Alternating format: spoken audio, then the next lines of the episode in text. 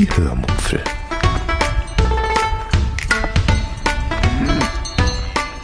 Aus dem Tagebuch einer Allgäuerin.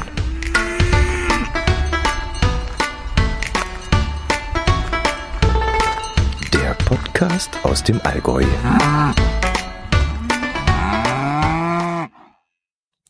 Hallo und herzlich willkommen zur 266. Episode der Hörmupfel. Heute erzähle ich euch von einer E-Mail, die mich zu meinem archivierten Podcast erreicht hat und einem Zweitbuch, das ich nun lesen werde. Außerdem gibt es ein wenig Atmo und wieder einmal ein PS. Viel Spaß beim Hören.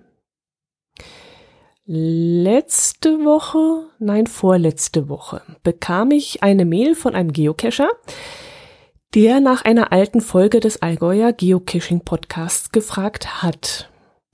Ich habe die Seiten ja schon länger offline, genauer gesagt seit dem 25. Mai 2018, seit dem Tag, an dem die DSGVO rechtswirksam in Kraft trat, also nach einer, ich glaube, zweijährigen Übergangsphase. Die Episoden selbst standen zwar noch irgendwo online, waren aber nur noch erreichbar, wenn man den genauen Link dazu bekommen hatte und ab und zu kamen dann auch ein paar Anfragen zu bestimmten Folgen, in denen wir zum Beispiel mal den einen oder anderen Cache besprochen hatten und dann konnte ich eben diesen Link per Mail schicken und derjenige, der die Anfrage gestellt hatte, konnte die Folge dann noch nachhören. Das war aber keine hm, perfekte Lösung, denn nur weil diese Seite nicht mehr offiziell online steht und nicht mehr so einfach zu finden ist, heißt das ja nicht, dass die DSGVO nicht eingehalten werden muss. Und deshalb habe ich mir vor kurzem endlich einmal Zeit genommen und habe von allen Daten erstmal Sicherheitskopien gemacht und die Daten dann endgültig vom Server genommen. Ich hatte ja zwischenzeitlich noch die Hoffnung, dass ich irgendwann eine finanzielle Lösung für mich finden würde, also für die Seite finden würde, damit ich sie erhalten kann. Aber das hat leider nicht geklappt. Ich bin nämlich nicht bereit dafür, ähm, für, eine für ein schlafendes Projekt Geld und vor allem auch Zeit und Nerven zu investieren. Und deshalb habe ich mich eben zu diesem Schritt entschlossen und habe alles gelöscht. Naja, nicht alles. In einem kleinen gallischen Dorf gibt es noch ein Plätzchen, wo sich wenigstens noch die Podcast-Episoden befinden. Nicht mehr die Blogbeiträge, nicht mehr die Shownotes, nicht mehr die Verlinkungen, aber wenigstens die Podcast-Episoden. Da, wie gesagt, immer wieder einmal Anfragen kamen, wo man die Episoden noch nachhören könnte, habe ich jetzt mal alle auf meinen Hörmupfel-Surfer geladen und eine Linkliste mit den MP3-Dateien erstellt, so dass man die Episoden des ehemaligen Allgäuer Geocaching Podcasts nun wenigstens noch auf der Seite in einem Media Player hören kann. Man kann sie jetzt zwar nicht mehr downloaden, jedenfalls nicht mehr so einfach, aber, oder besser gesagt nicht mehr über ein Feed in einem Podcatcher abonnieren, aber man kann sie auf der Seite im Media Player hören. Die Verknüpfung zu dieser Seite findet ihr ab sofort ganz unscheinbar, also beabsichtigt unscheinbar, auf der Startseite des Hörmupfel-Blogs unten rechts unter der Seitenliste. Und das heißt dann irgendwas wie ähm, Archiv, Archiv Allgäuer Geocaching Podcast oder so. Also ihr werdet es auf jeden Fall finden. Ja, das war die Hausmeisterei. Kommen wir jetzt zu meiner Woche. Mmh Arbeit, Arbeit, Arbeit, Schnee, Schnee, Schnee. das ist wohl zusammengefasst das, was mich momentan beschäftigt. Ich habe ein ähm, recht nervenaufreibendes Projekt nun endgültig abgeschlossen und mittlerweile auch schon das fertige Produkt auf dem Schreibtisch liegen. Und das ist dann für mich immer der Zeitpunkt, wo ich dann auch loslassen kann. Also wenn ich sowieso nichts mehr ändern kann an dem Ganzen und auch in diesem Fall dann schlussendlich sagen kann, ich habe wieder alles Bestmögliche ge gegeben, getan. Mehr ging da einfach nicht. Und jetzt müssen wir alle mit diesem Ergebnis leben. Man kann ja nichts mehr ändern. Basta. Dafür steht jetzt das nächste Projekt an. Dieses Mal muss ich kein Produkt für einen Kunden erstellen, sondern ich muss, ich darf wieder einmal Kollegen schulen. Wobei Schulen vielleicht ein bisschen das falsche Wort ist. Ich darf sie wieder einmal auf den neuesten Stand der Produktionstechnik bringen. Das heißt, ich muss mich erstmal selbst in eine Technik reinarbeiten, die wir dann später nutzen werden. Und dann darf ich mein Wissen an meine Kollegen weitergeben.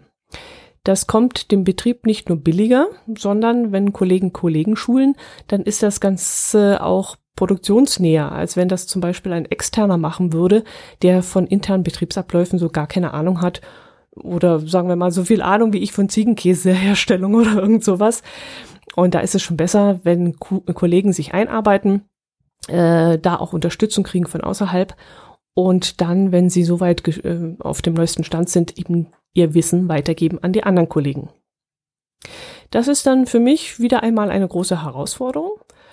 Aber naja, babbeln kann ich ja und die Technik beherrsche ich auch. Also kann dort eigentlich nicht viel schiefgehen.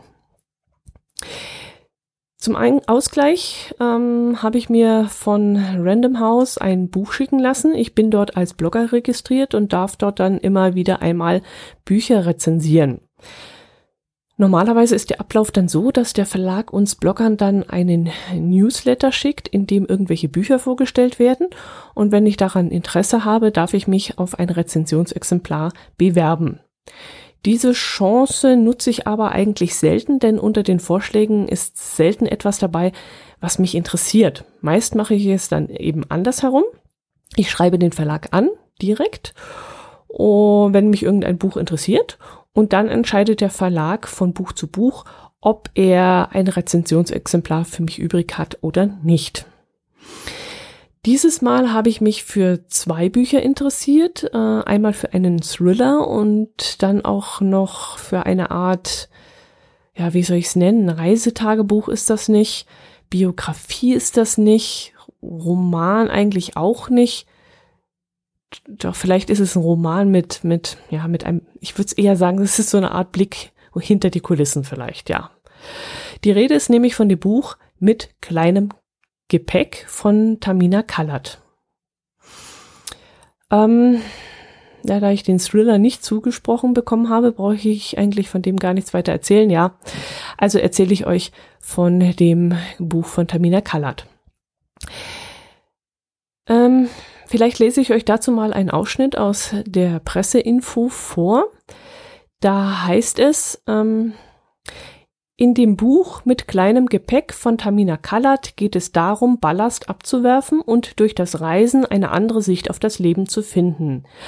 Die Leserinnen und Leser erfahren Skurriles und Persönliches, manchmal Trauriges, vor allem aber viel Reiselustiges, vor allem aber viel Reiselustiges. In diesem Buch erzählt Tamina Kallert von den Dingen, die an ihren Filmberichten so nicht, so nicht zu sehen sind. Die in ihren Filmberichten so nicht zu sehen sind. Oh Gott, vorlesen. Für ihre Sendung Wunderschön hat die erfolgreiche Reisejournalistin über 70 Länder und Regionen bereist. Sie wandert, fährt Rad, Auto, Zug, klettert auf Vulkane, reitet auf Kamelen, sie besucht abgelegene Dörfer, einsame Inseln und posierende Städte. Reisen ist ihre Leidenschaft und sie liebt es, in Welten einzutauchen, die sie noch nicht kennt. Tja, da haben wir schon mal ein, etwas gemeinsam. Wir teilen die Leidenschaft zum Reisen. Aber das teile ich vermutlich auch mit vielen von euch, denke ich. Aber das ist eigentlich schon der Grund, warum ich um ein Rezensionsexemplar gebeten habe, weil ich selbst gerne reise und auch weil ich die Sendung wunderschön immer im, im WDR so klasse finde und immer so gerne anschaue und weil ich die Moderatorin Tamina Kallert sehr sympathisch finde und vielleicht auch ein wenig, weil ich mir ein paar Einblicke in die Produktion einer solchen Fernsehsendung erhoffe. Vor allem freue ich mich dann auch auf ein paar persönliche Erzählungen, die man eben nicht in den wunderschönen Folgen live gesehen hat, sondern die vielleicht passiert sind, als die Kamera gerade aus war oder mm, ja, irgendwelche Szenen, die vielleicht sogar rausgeschnitten wurden. Jo, das sind so meine Vorstellungen von dem Buch. Ähm, ich habe noch nicht mit dem Lesen angefangen, werde das aber noch diese Woche tun und dann kann ich euch vielleicht in der nächsten Folge etwas mehr davon erzählen. Wer das nicht abwarten möchte, dem verlinke ich das Buch mal in den Show Notes. Es ist eine gebundene Ausgabe mit 224 Seiten und kostet 20 Euro. Und falls ihr es vielleicht schon gelesen haben solltet, dann meldet euch doch bitte einfach bei mir ähm, und sagt mir, wie es euch gefallen hat. Dann können wir vielleicht unsere Meinung ein wenig abgleichen, wenn ich es dann auch gelesen habe. Das fände ich wirklich sehr, sehr spannend. Ja, was gibt es sonst noch? Ach ja, ja, genau. Hier kommt für euch und im Speziellen für den lieben Wolfgang ein bisschen Atmo. Und wer Lust hat, kann ja mal mitraten, was in dieser Aufnahme gerade so passiert und mir vielleicht einen Kommentar zukommen lassen mit euren Vermutungen. Das würde mich irre freuen.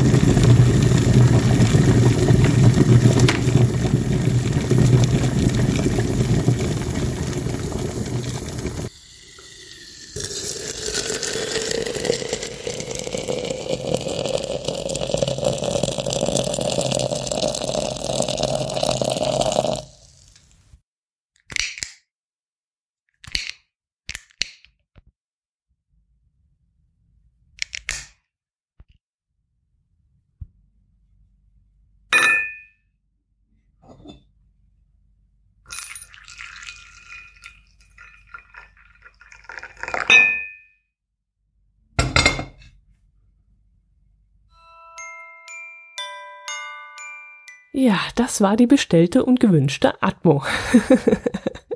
ich denke, ihr seid genau drauf gekommen, was das gerade war. Wir haben diese Woche wieder einmal in pa im Passauer Marmeladenhaus Marmelade bestellt.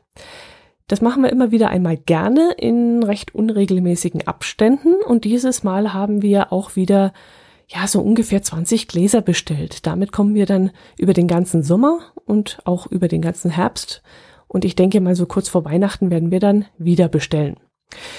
Beim Marmeladenhaus gibt es dann so leckere Sorten wie Apfel-Pfefferminz, ähm, Lebkuchen Holunder, Pflaume mit Rotwein, Holunder mit Pflaume und auch noch ganz normale Sorten wie Marille oder Erdbeere oder Quitte oder Zitrone oder sowas. Das Ganze ist allerdings nicht ganz billig. Ein 210 Gramm Glas kostet stolze 4,95 Euro. Aber das sehe ich dann ein bisschen anders. Ich denke, das ist so wie Schokolade für mich. Also ich esse ja lieber hm, etwas exklusivere Schokolade und dafür eben weniger. Und bei Marmelade ist es dann nochmal völlig anders, denn ich mag Marmelade normalerweise gar nicht. Also normale Marmelade aus dem Supermarkt habe ich noch nie gegessen und würde ich jetzt auch nicht wieder essen oder weiter essen. Ich esse eigentlich nur die Marmelade aus Marmeladenhaus. Auch wenn wir irgendwo im Urlaub sind in einem Hotel und da gibt es am Frühstücksbuffet Marmelade, esse ich nicht. Reizt mich überhaupt nicht. Ich esse nur diese Marmeladenhausmarmelade. Warum ich das euch zähle, hat äh, folgenden Grund. Wir haben ja wieder, wie gesagt, circa 20 Gläser bestellt. Okay, ein bisschen mehr, glaube ich, 22 oder 23, keine Ahnung. Jedenfalls haben wir zusätzlich noch ein kleines Probeglas dazu bekommen mit einer Sorte, die ich mir sonst vermutlich nicht gekauft hätte, nämlich Paprika Chili. Ich wusste dann auch erstmal nicht, was ich damit anfangen soll. Ja, essen, klar, logisch, dass ich, dass ich das nicht auf die Haut auftrage, ist logisch, sondern dass ich das esse, klar. Aber ich wusste jetzt nicht, wie ich sie essen soll. Ich konnte mir ehrlich gesagt nicht vorstellen, diese Paprikamarmelade einfach nur so aufs Brot zu schmieren. Keine Ahnung warum, aber das war für mich völlig abwegig. Also habe ich das mal im Telegram-Kanal der Hörmupfel gepostet und habe unter anderem auch gefragt, welchen Geschmack ich mir da vorzustellen habe, ob das Ganze süß oder herb ist. Und von dort, also aus dem Telegram-Kanal, bekam ich dann gleich mehrere Tipps, wie ich die Marmelade verwenden soll. Ähm, ein Hinweis lautete, dass es ähnlich ist wie bei Bacon Jam, nämlich, dass die Paprikamarmelade sich sehr gut streichen lassen würde und sie auf jeden Fall salzig und sehr lecker sei. Und jemand anderes schrieb mir dann eine Mail, dass Paprikamarmelade fantastisch schmecken würde und ich solle mich darauf freuen, denn sie sei sehr lecker, sehr süß und man isst sie eher zu Pikanten, am besten so zu Formaggio Pecorino oder irgendeinem anderen würzigen Käse. Und ein weiterer meinte, die Marmelade gleicht eher geschmacklich einem Chutney. Und genau so war es dann auch. Die Paprikamarmelade schmeckt wirklich so ein bisschen süß-säuerlich und erinnert mich tatsächlich an Chutney, nur eben ohne Stückchen, sondern sehr streichfein, so dass man es rein theoretisch wirklich auf Weißbrot schmieren könnte. Allerdings würde ich das e-, ehrlich gesagt nicht tun. Also ja, ich kleckse es inzwischen immer auf Käse drauf.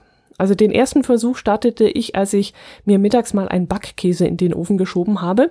Den habe ich dann mit einem leckeren Baguette gegessen äh, und habe das Baguette dann immer in kleine Stücke äh, ge ge gerissen und mit diesem Baguette in den geschmolzenen Käse gedippt.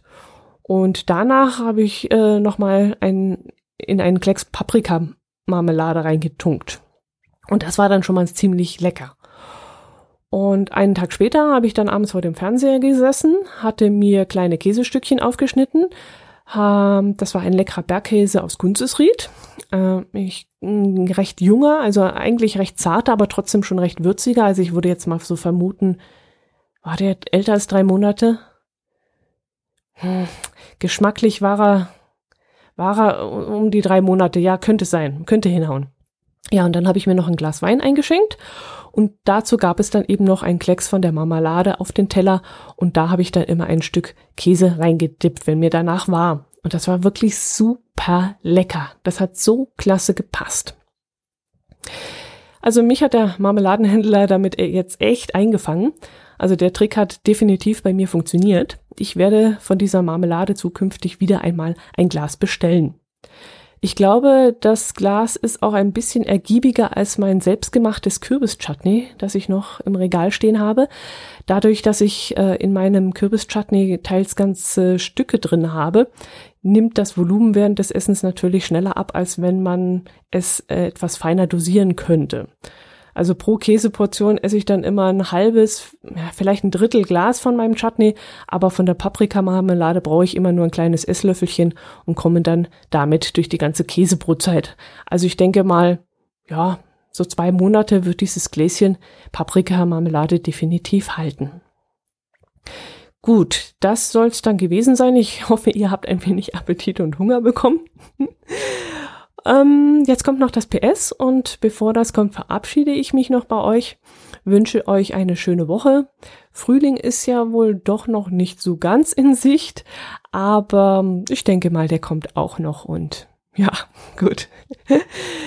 Die Hoffnung stirbt zuletzt. Macht es gut, bis zum nächsten Mal. Servus.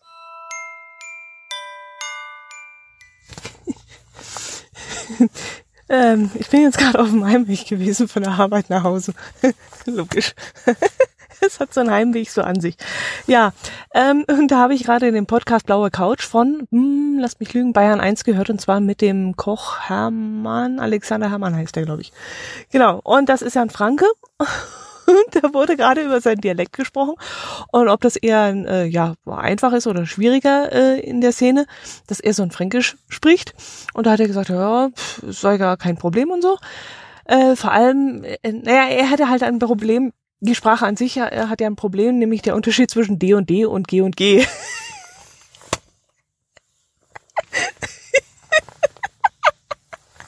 geht schon wieder los. Ich fand das in dem Moment so sensationell, dass ich einen Lachflash gekriegt habe. Und ich habe schon so lange keinen Lachflash mehr gekriegt. Aber ich habe so gelacht, ich musste jetzt echt an den Straßenrand fahren. Und musste mal weg vom, von der Straße, weil ich mich nicht mehr eingekriegt habe.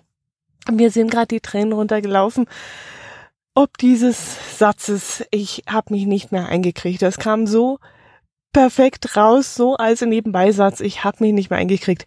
Der Unterschied zwischen D und D und G und G ist halt ein bisschen schwierig im Fränkischen. also wenn ihr diesen Podcast hören könnt, es ist wirklich sehr, sehr unterhaltsam. Nicht nur wegen dieser einen Stelle, sondern er erzählt halt auch so ein bisschen aus seinem Leben. Vieles kannte ich schon dass er zum Beispiel bei seinen Großeltern aufgewachsen ist, weil seine Eltern sehr früh bei einem Unfall ums Leben gekommen sind. Das ist natürlich dann wieder tragisch gewesen.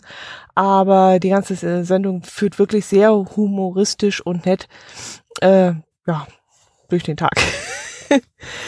Gut, hört euch das unbedingt mal an. Wie gesagt, Blaue Couch ist ein Podcast von Bayern 1. gibt es jetzt seit kurzem. Früher hieß das, glaube ich, Mensch Otto, Mensch Thiele. Es ist ein bisschen umgeändert worden. Ich weiß jetzt nicht warum. Ich nehme mal an, dass die ähm, Moderatoren jetzt auch in ein Alter gekommen sind, wo ja, ja, sie halt, halt eher ein älteres Publikum ansprechen und deswegen sind sie halt von Bayern 3 zu Bayern 1 gewechselt. Vermute ich jetzt mal.